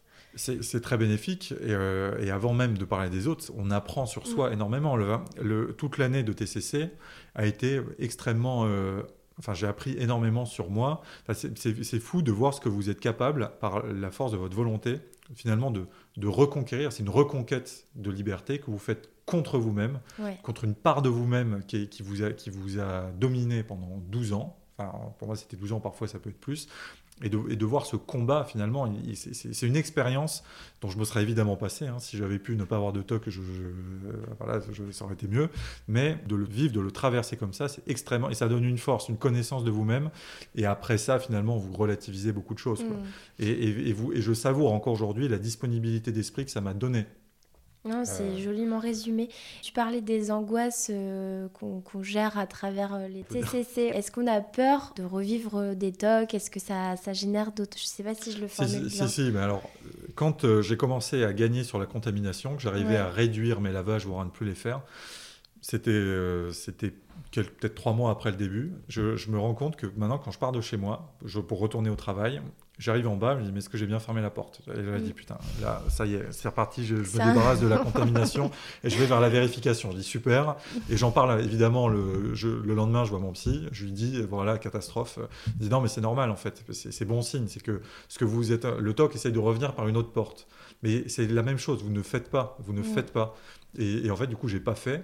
Et, euh, ça, et, du coup, c'est parvenu, quoi. Mm. Et c'était gérable, mais parce que après, vous, vous êtes armé. En fait, vous connaissez tellement le mécanisme du TOC, c'est que dire, mais là, si je commence à monter pour vérifier, je suis foutu. Je remets le doigt dans l'engrenage et ça va me ramener très bas. Donc, vous ne le faites pas. Mais du coup, c'est une forme de, ça fait une forme de la TCC, c'est que le TOC se déplace vers, des, vers un autre champ d'angoisse, la vérification. Il bah, faut pas y aller. Parce que sinon, ça va être la même chose, en fait. Mais ce que j'ai gagné sur la contamination, je vais le perdre sur la vérification.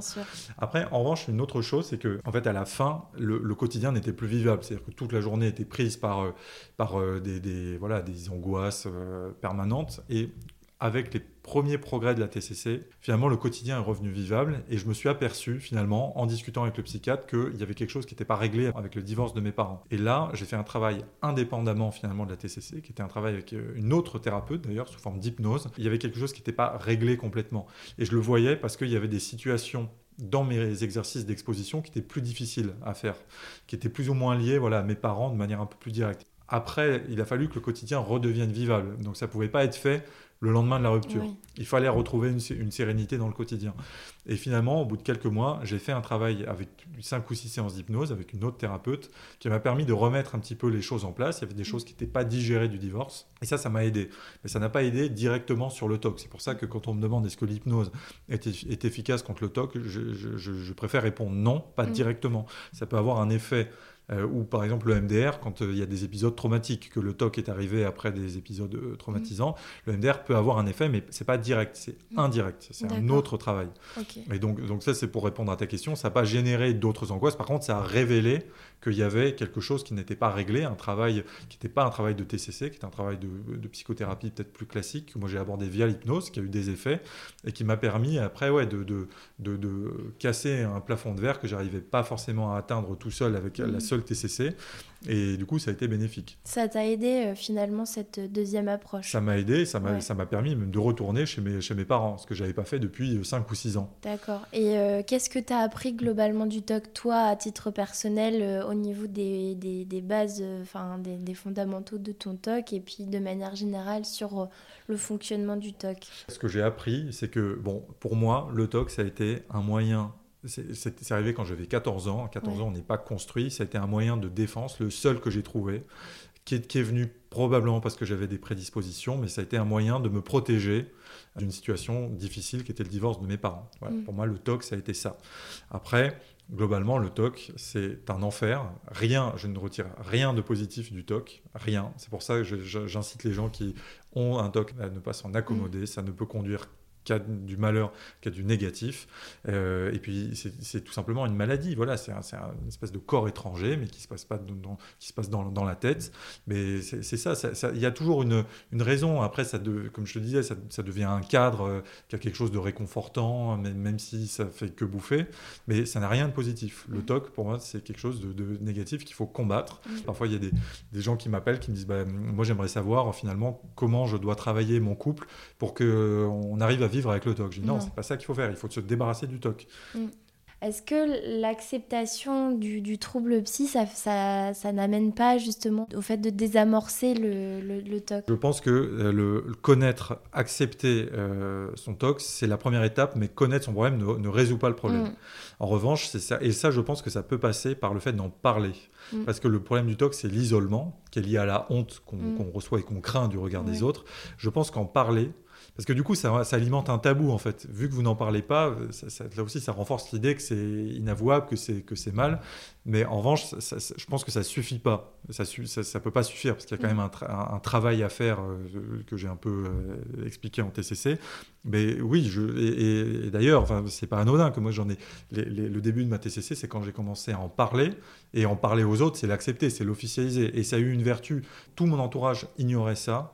Du coup, j'avais l'impression d'une imposture. C'est-à-dire qu'il y avait le Raphaël que je, que je connaissais moi, qui était malade de TOC et de plus en plus malade, et le Raphaël que- social, que il y avait, c'était pas aligné. Mm. Et donc, quand j'en ai parlé, j'avais l'impression de me réaligner entre finalement le, le- le- le- le moi et le Raphaël qui était perçu par euh, les autres. Mm, mm. Et ça, ça a été bénéfique. Et c'était une manière d'accepter aussi la situation et de travailler dessus. Ouais. Et, et ça a été beaucoup plus facile d'en parler. euh, enfin, une fois que les gens le, le savaient, ils ont pu constituer un soutien. Mm. Et- Oui, c'est c'est une forme de libération qui permet ensuite euh, de- une, une autre approche euh, thérapeutique. et- Exactement, ça change tout. Vous n'êtes plus à vous cacher euh, tout seul. Vous êtes soutenu même. Déjà rien que ça, c'est c'est déjà énorme. Vous êtes en- un peu plus en paix avec vous-même. quoi. Le fait que les autres le sachent, que vous, bah, vous acceptez votre mal. Mais en fait, avant, d'une certaine manière, je l'avais accepté, mais en, sous, sous format de la résignation. Ouais. Parce que j'avais admis, comme je le disais, j'avais admis, je faisais des plans de carrière, euh, donc, donc je, je- je savais la maladie, je la subissais, mais c'était pas la bonne acceptation. Mhm. L'acceptation, c'est de le reconnaître, dire que voilà, mais c'est aussi accepter euh, l'aide. Et une chose difficile, c'est l'idée même d'aller voir un psychiatre est un tabou. Parce que aller voir un psychiatre, ça d'une certaine manière, moi je me disais, si je vais voir un psychiatre, j'admets que je suis fou. La fameuse phrase qui avait été prononcée par ton ex-conjointe. qui- Ouais. Mais, mais je l'avais ancré.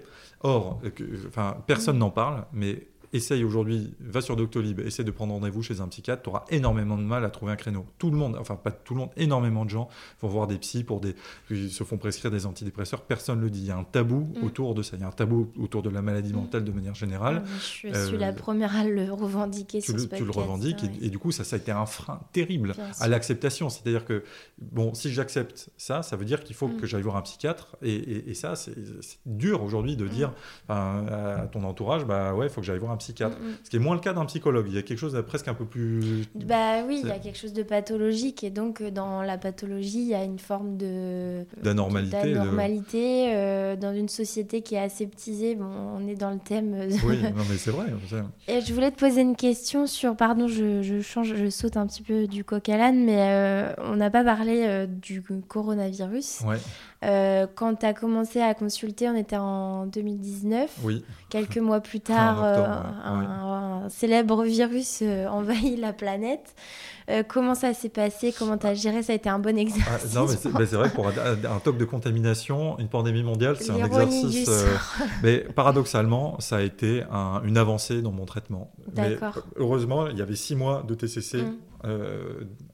Au moment où Acquis, le. ouais. Si, ça était si ça avait été arrivé concomitamment, je pense que ça aurait été beaucoup plus dur. Mais le, le fait est Ouais. que j'avais déjà, et comme je l'ai fait de manière très assidue, de manière vraiment très volontaire, au bout de six mois, j'avais déjà des acquis énormes. Et donc finalement, le, le- le Covid, le confinement, ont été un- une confirmation des progrès. Là où c'était un peu plus dur, c'est que dans, dans ma méthode de relaxation, quand je faisais, mes, il y avait beaucoup, sort, aller dehors, aller voir des amis, Ah penser à autre chose. oui, Donc oui. de ce point de vue-là, j'avais pas vraiment de manière, je pouvais pas trop exorciser. C'était plus Mhm. difficile, comme euh, on était cloîtrés chez Oui. nous. Euh, mais globalement, ça a été plutôt un pas en avant. Et, c'est là d'ailleurs, même ça m'a fait beaucoup de bien de me dire bon bah ça y est, si tu sais résister à une pandémie ça, mondiale, ouais. ça, ça, ça reviendra jamais. T'es armé pour le, Voilà. le reste. Ok. Est-ce que tu peux nous parler de, de, de ton engagement dans le milieu associatif euh, Comment ça a arrivé Comment Ouais. tu as connu l'AFTOC et ce que c'est Enfin voilà. Ah bah, bien sûr, bah, la- l'AFTOC, c'est l'association française des personnes qui souffrent de TOC. C'est c'est pas la seule association, puisque tu as cité Talk2Me qui s'est créée récemment. Et bon, Il n'y a, pas de concurrence, c'est des associations qui sont amies. Mais à l'époque, Talk2Me n'existait pas. Et donc, je me suis intéressé à l'AFTOC en cours de TCC. Dans l'idée non pas de- d'en bénéficier pour mon cas personnel, mais de faire euh, profiter finalement les gens de Mm. mon propre expérience. Et donc la- l'AFTOC, c'est une asso qui a été créée en 1992, qui fait beaucoup de choses, qui voilà, c'est l'information du grand public, l'entraide, euh, le, en- le faire le lien avec le monde médical, euh, enfin des, des- beaucoup de choses en lien pour aider les, les personnes qui ont des TOC. Concerné, ouais. ouais. Et, et- et un des piliers historiques de l'association, c'est l'organisation de groupes de parole. Euh, où les gens viennent, peuvent s'exprimer librement ou pas, euh, écouter, qui sont animés par des bénévoles, qui souvent sont des anciens malades, et où c'est un espace de liberté, où le- les gens partagent leur expérience et où il y a l'idée d'encouragement à la démarche thérapeutique. Je suis allé voir à quoi ça ressemblait, je trouvais ça très intéressant, très riche, j'avais pas pris la parole, et à la fin, j'étais allé voir un des animateurs, qui aujourd'hui est le président, que je, je remercie d'ailleurs à travers ce podcast. Et c'est lui qui m'a mis le pied à l'étrier. Et donc, petit à petit, euh, bah voilà, j'ai commencé à faire euh, bon, des, articles dans la revue de l'association, ce genre de choses, jusqu'à euh, bah, être le vice-président de ce- cette personne qui s'appelle Eric aujourd'hui. Et donc, on essaye de faire des tas de choses, notamment d'être plus présent dans les, dans les médias. Donc, c'est pour ça que ton invitation tombe très bien, et, parce qu'il faut qu'on parle du TOC. Parce qu'il il faut que les malades entendent qu'on peut en sortir, mais il faut aussi que le corps social dans son ensemble euh, sache ce que c'est, parce que ce sera plus facile pour un malade d'en parler à quelqu'un qui connaît, qui sait ce que c'est, qui sait à quel point ça peut être grave, que euh, aux représentations courantes qu'on voit dans certains documentaires sensationnalistes où on voit juste des gens qui galèrent à se laver les mains, à réciter des trucs, et ça fait beaucoup de mal à la cause. Donc il faut que les, les gens soient éduqués sur le TOC, mais sur toutes les maladies mentales, et c'est pour ça que ton, po- ton podcast est, est très bien. Et voilà, et donc et l'AFTOC est un outil qui peut, qui peut servir. hein. Les groupes de parole ne sont pas thérapeutiques, mais le fait d'en parler a des vertus Aide, thérapeutiques. ouais. Souvent, c'est des gens qui, qui ne peuvent pas en parler à leur entourage et qui sont contents de trouver dans, dans ces groupes de parole ou dans, ces, dans cette entraide, dans cette association, des gens qui les comprennent, Mm. qui peuvent voilà, peut-être les partager leur vécu. On n'est pas là pour donner des conseils parce qu'on n'est pas des thérapeutes et on ne peut pas se substituer à des thérapeutes, mais l'e- l'expérience des autres est très, très précieuse et, et on le constate et les gens reviennent et, et quand ils reviennent plus, ben, on est content parce que ça veut dire qu'ils s'en sont sortis. Parfois, on a des retours, euh, euh, donc c'est- vraiment une ressource dont il ne faut pas se priver. Euh, après, bon, malheureusement, il n'y a pas des groupes de parole partout, euh, mais il y a des réunions, qui, des, des groupes de parole en ligne qui, qui se font, donc c'est une association qui mérite d'être mise en avant et voilà, c'est un des éléments qui peuvent aider, et aussi pour l'entourage, parce qu'il arrive que l'entourage vienne sans la personne malade, parce qu'ils sont désemparés pour savoir comment eux doivent se positionner. On est aussi en lien beaucoup avec l'association qui forme les psys à la TCC, qui s'appelle la FTCC. C'est-à-dire que c'est important quand même que dans la manière dont ils soient formés, ils aient des retours de malades et d'anciens malades. On essaie d'être au cœur de tout ce qui se passe autour Mm. du TOC, euh, y compris dans la voilà, promotion de- d'actions de, recherche, ce genre de choses. quoi. Donc, euh, Vous êtes vraiment au croisement entre personnes malades et, euh, et monde scientifique, Voilà. médical. Et les pouvoirs publics Et les aussi, pouvoirs publics également. Euh, comment on peut vous, on peut vous contacter sur, euh, sur Internet, par téléphone, sur les réseaux sociaux? Oui, bien sûr. Bah, alors on a, on a un site internet qui est en train d'être refait, hein, qui est un peu euh, vieillot, un peu ancien, mais qui à partir Qui de septembre sera, sera flambant neuf, tout beau, où il y aura beaucoup d'informations, où il y a en effet une, une adresse contact@avtoc.org pour toutes questions diverses. Après sur le site, on voit quand se tiennent les groupes de parole et où. Il y a beaucoup d'informations sur euh, sur le TOC. Euh, et donc euh, oui, c'est, c'est- le site est une bonne manière. On est, il y a un groupe Facebook aussi qui existe, ou qui, qui vit beaucoup. On a une chaîne YouTube un peu plus récemment où on essaye de, bah, de, de faire des interviews de, de psychiatres sur tel aspect du TOC. Dernièrement, on a fait les- la dermatillomanie, qui est une forme de TOC. C'est les, les TOC de grattage de peau, de triturage de peau. On a fait bah, une, une interview avec un psy qui est spécialiste du rôle de l'entourage, de l'accommodation familiale, où il essaie d'expliquer bah, comment se, se positionner quand on vit avec quelqu'un qui a un TOC, quelle est la bonne distance, les, choses à faire, à ne pas faire. Et on fait aussi des interviews bah, de, de- de gens qui partagent leur vécu, leur propre expérience. Et ça, voilà, comme ça, les gens qui voient peuvent s'identifier, retrouver des choses qui leur évoquent leur propre cas. Et donc euh, voilà, sur- notre présence sur les réseaux sociaux, c'est ça. Twitter, on n'est pas très présent. On n'a pas encore de page Instagram, mais c'est, on, on aimerait, on aimerait. Et euh, là, on ouvre un gros chantier qui est la sensibilisation au milieu scolaire. Bon, ça n'a rien à voir avec les réseaux sociaux, mais c'est où on travaille aussi avec des pédopsychiatres pour, sur des supports pour trouver le bon angle, euh, en évitant l'écueil de finalement de surinterpréter des signes chez les enfants qui peuvent, euh, peuvent amener à des tocs, mais pas Oui, forcément. puisque quoi. le TOC, on l'a dit, euh, souvent né dans l'enfance ou dans Oui. l'adolescence. Donc c'est important d'intervenir à ce stade. Quel conseil pourrais-tu donner à quelqu'un qui pense avoir des TOC ou qui a été diagnostiqué de TOC? Alors, c'est- d'une part, bah, l'AFTOC, parce que on a souvent des gens qui viennent dans les groupes de parole qui pensent qu'ils ont ça et qui ça fait ça vaut pas diagnostic, mais ça Mm. ça, ça peut quand Ça même euh, oriente. Ça oriente. Après, euh, le, le meilleur conseil, c'est d'aller consulter un, un spécialiste, euh, un un- généralement un psychiatre, parce que le TOC, c'est un champ de spécialisation. hein. Tous les psychiatres ne sont pas formés au TOC et tous les psychiatres ne sont pas formés à la TCC du TOC. Donc, allez voir un, un spécialiste du TOC pour confirmer un diagnostic, mettre en place un traitement. Et après, l'autre conseil, c'est de, de- d'en parler. Il ne s'agit pas d'en parler euh, à tout le monde, mais de choisir des gens en qui on a confiance euh, et à qui on va pouvoir s'ouvrir de ce problème parce que c'est toujours plus facile d'affronter ça quand on n'est pas seul. Et en évitant l'écueil, euh, qui a été mon cas, que l'entourage euh, finalement participe au TOC. Mais en parler, briser l'isolement, se sentir soutenu, c'est c'est un élément important qui aide considérablement. Aller voir un professionnel, démarrer un traitement. Tu parles du traitement. Toi, dans ton cas, on n'en a pas parlé tout à l'heure, mais dans ton cas, euh, tu n'as pas bénéficié d'un suivi médicamenteux, Ouais. mais c'est possible. C'est possible. euh, La TCC est le traitement de première intention euh, contre le TOC, mais il y a aussi un certain nombre, euh, voilà, un arsenal médicamenteux qui sont Mm. certains types d'antidépresseurs qui sont efficaces. Et souvent d'ailleurs, les deux vont ensemble. C'est-à-dire Ouais. que quand, dans les cas graves, on peut pas commencer la TCC tout de suite, donc on commence par prendre des médicaments pour baisser un petit peu les obsessions. Et comme ça, on commence la TCC et on baisse les doses d'antidépresseurs petit à petit. En fait, la, la TCC agit directement sur les compulsions. euh, la- le- les antidépresseurs plutôt sur les obsessions. D'accord. Euh, mais les deux se- se- souvent vont ensemble. Sont hein. complémentaires. Les deux sont complémentaires. Euh, tu disais euh, aussi que donc il y a des professionnels de santé spécialisés euh, dans, dans le sujet des TOC. Est-ce que vous avez un référencement euh, de psychiatres, de psychologues spécialisés sur le site de l'AFTOC ou le futur site de l'AFTOC Alors, c'est que une question qui est, qui est très difficile parce que, et nous on fait très attention à ça, il y a dans la réussite d'une TCC ou d'un traitement, il y a un concept qu'on appelle l'alliance thérapeutique. C'est la confiance entre le patient et le thérapeute. C'est quelque chose qui se théorise pas. Moi, j'ai conseillé à mon psychiatre à des tas de gens qui ont détesté, d'autres qui ont beaucoup aimé. Donc, c'est très difficile de donner, de, de recommander euh, des noms de gens. En revanche, nous, ce qu'on fait, c'est qu'on on oriente vers, justement, je mentionnais l'AFTCC, qui est l'association qui forme les thérapeutes à la TCC, pas que les psychiatres, d'ailleurs, les psychologues aussi, euh, et qui, re- qui recense finalement sur leur site les thérapeutes qui ont été formés à la TCC. D'accord. Après, c'est pas une science exacte, c'est-à-dire qu'il y a des gens qui ont fait la formation qui n'ont jamais exercé.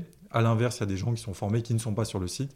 Globalement, le, trouver un bon psy, c'est une part à part entière du traitement. C'est-à-dire qu'il faut trouver quelqu'un qui soit compétent, c'est le, préalable. Et pour ça, ben, il faut en voir, il faut appeler le standard. Voilà, est-ce que vous êtes, euh, vous pouvez me confirmer que vous êtes bien spécialiste du TOC, que vous faites de la TCC Oui.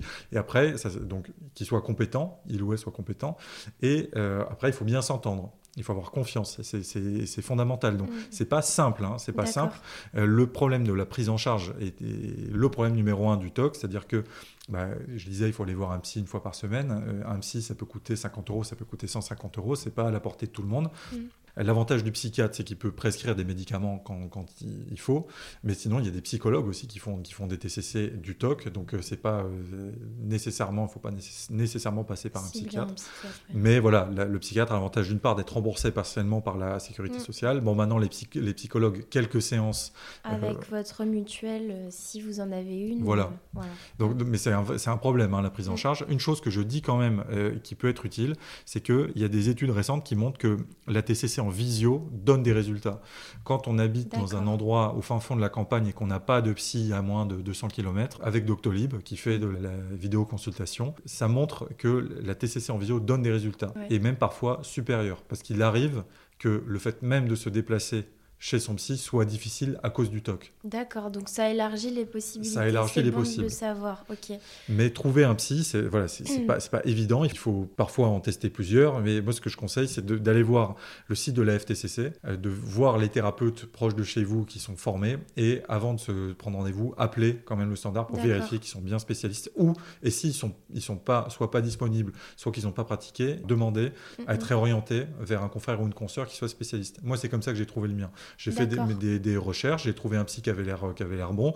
J'ai envoyé un mail en disant voilà, je viens, j'ai des talks, je viendrai pour ça. Il m'a dit bah écoutez, moi je suis pas compétent sur la TCC, allez voir mon confrère euh, euh, que j'ai vu et avec qui ça s'est bien passé. Ouais, je vous partagerai en tout cas euh, le site de la, La, la FTCC. euh, dans le descriptif de cet épisode.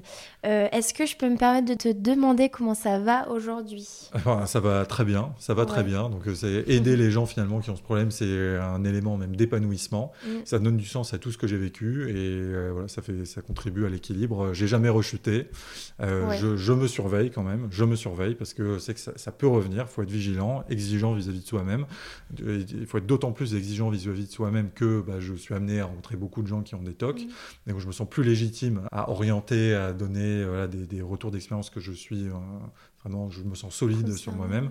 Et voilà, j'ai re- j'ai retrouvé une sérénité d'esprit dont je mesure euh, le- voilà, le prix euh, chaque jour. Et je suis très content que des initiatives comme la tienne contribuent finalement à, à ouvrir les yeux de, de la société dans son ensemble sur le TOC, sur la maladie mentale, parce que beaucoup de gens en souffrent. Quand on 2 à 3% de la population en France, ça fait du monde. Et du Ouais, monde qui souffre en silence. Et, et donc je, je trouve qu'il y a une, une tendance, voilà, les médias en parlent mieux, les, les médias sont mieux renseignés. Et je pense que ça va, tout ça va dans le bon sens. Mm. Le problème, l'écueil, c'est la, la prise en charge euh, qui est aujourd'hui euh, qui est difficile. insuffisante. En préparant cet épisode, tu m'expliquais qu'on ne guérissait pas totalement du TOC, mais on allait plutôt vers une forme de rétablissement. C'est ton cas Oui, je, je pense que c'est mon cas, c'est-à-dire qu'il m'arrive très ponctuellement d'avoir euh, des, des pensées, souvent dans les moments de fatigue, euh, où je me dis, tiens, là, euh, j'ai envie de me laver les mains, mais presque pour chasser quelque chose. quoi. C'est- C'est un peu un vieux réflexe, une espèce de relique, mais je sais qu'il faut pas le faire. quoi. Mm. Donc c'est pour ça que je parlais de surveillance. C'est-à-dire que dans ces moments-là, ce serait tentant de dire, bon, bah, c'est bon, je le fais comme la cigarette, quoi. je vais, en- je vais en fumer une, je vais me laver les mains euh, une fois, et ça va pas me faire replonger. Mais non, c'est là qu'il faut être extrêmement exigeant vis-à-vis de soi-même et se dire que ben, ça peut être, euh, là je te disais, ça a commencé par euh, juste toucher une poignée de porte euh, du bout des doigts, ça m'a emmené très loin, donc je n'ai pas envie de retomber là-dedans, quoi, vraiment pas. Après, il faut accepter, encore une fois, je reviens sur l'aspect euh, acceptation, mais les, les aspects euh, résiduels du TOC. Euh, c'est très important ce que tu dis, parce que ça a été pour moi le plus dur. à la fin, j'avais, pour toutes les raisons que j'ai dites, envie de me débarrasser une fois pour toutes de ça. Et la dernière étape, c'était d'accepter, en fait, la part de vulnérabilité qui reste qui restera probablement toute ma vie parce que bah, j'ai probablement ces prédispositions qui sont là, que je suis sujet à des pensées obsédantes qui peuvent générer de l'angoisse. Et ça, c'est j'ai sous-estimé cette partie-là, c'est-à-dire accepter la vulnérabilité. Mm. Et aujourd'hui, j'y suis arrivé. Euh, et encore, je ne suis pas complètement à l'aise avec ça, mais c'est très difficile. Ça a été très difficile mm. d'accepter finalement cette part, ces 2%. Finalement, je dirais 98%, mais les 2% qui restent, j'ai un peu de mal encore avec ça. Mais, mais pour autant, tu as, complètement raison. Ça fait partie même du traitement. Bah, tu C'est bien parce que c'est une bonne transition pour ma dernière question euh, signature du podcast. Avec du recul, euh, est-ce que tu dirais que ton trouble psychique t'a appris en bien quelque chose? Et si oui, quoi? Alors, je suis tenté en première approche de répondre que le TOC, ça n'est que du négatif, dans le sens où ça m'a fait souffrir terriblement, que ça m'a coûté très cher. En revanche, tout le parcours qui a, la manière dont j'en suis sorti, tout ça m'a considérablement rapproché de beaucoup de gens. Euh, ça m'a énormément appris sur moi-même. Finalement, on apprend euh, aussi, aussi dans le malheur. Donc c'est ça que je veux retenir de positif. C'est ce que ça me permet aujourd'hui de faire pour les autres, pour les gens qui ont ce problème, qui souffrent, et des liens que ça a pu tisser avec euh, mes amis qui, mm. après que je leur ai confié finalement ça, m'ont eux-mêmes confié des choses. Donc ça, ça vraiment, ça, ça m'a rapproché de beaucoup de gens. Mais à choisir, je, pense que je me serais passé d'avoir des, des, troubles obsessionnels compulsifs. on va finir sur cette note-là, même si elle est quand même globale très positive. Eh ben merci beaucoup. Merci Raphaël pour ce témoignage précieux sur le TOC, ou plutôt sur les TOC, puisqu'on a bien compris qu'il pouvait prendre plusieurs formes. D'ailleurs, à ce titre, je rappelle à ceux qui s'intéressent au sujet que l'épisode 6, dont marche sur la tête, est consacré à la dermatomanie, tu en parlais tout à l'heure, qui est une autre forme de trouble obsessionnel compulsif. Quant à moi, je vous retrouve dans deux semaines pour un nouvel épisode avec un invité au parcours atypique.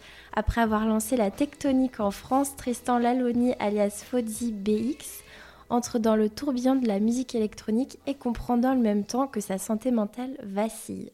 Portez-vous bien d'ici la prochaine séance. À bientôt.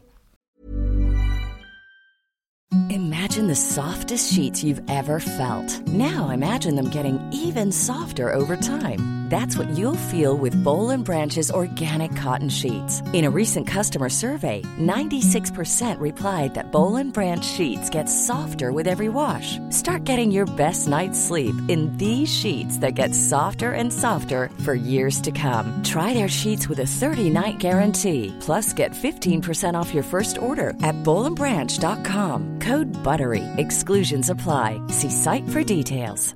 Planning for your next trip? Elevate your travel style with Quince. Quince has all the jet setting essentials you'll want for your next getaway, like European linen, premium luggage options, buttery soft Italian leather bags, and so much more. And is all priced at 50 to 80% less than similar brands.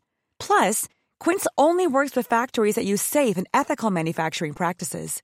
Pack your bags with high-quality essentials you'll be wearing for vacations to come with Quince. Go to quince.com/pack for free shipping and 365-day returns. Imagine the softest sheets you've ever felt. Now imagine them getting even softer over time. That's what you'll feel with Bowl and Branch's organic cotton sheets. In a recent customer survey, 96% replied that Bowl and Branch sheets get softer with every wash. Start getting your best night's sleep in these sheets that get softer and softer for years to come. Try their sheets with a 30-night guarantee. Plus, get 15% off your first order at bowlandbranch.com. Code BUTTERY. Exclusions apply. See site for details.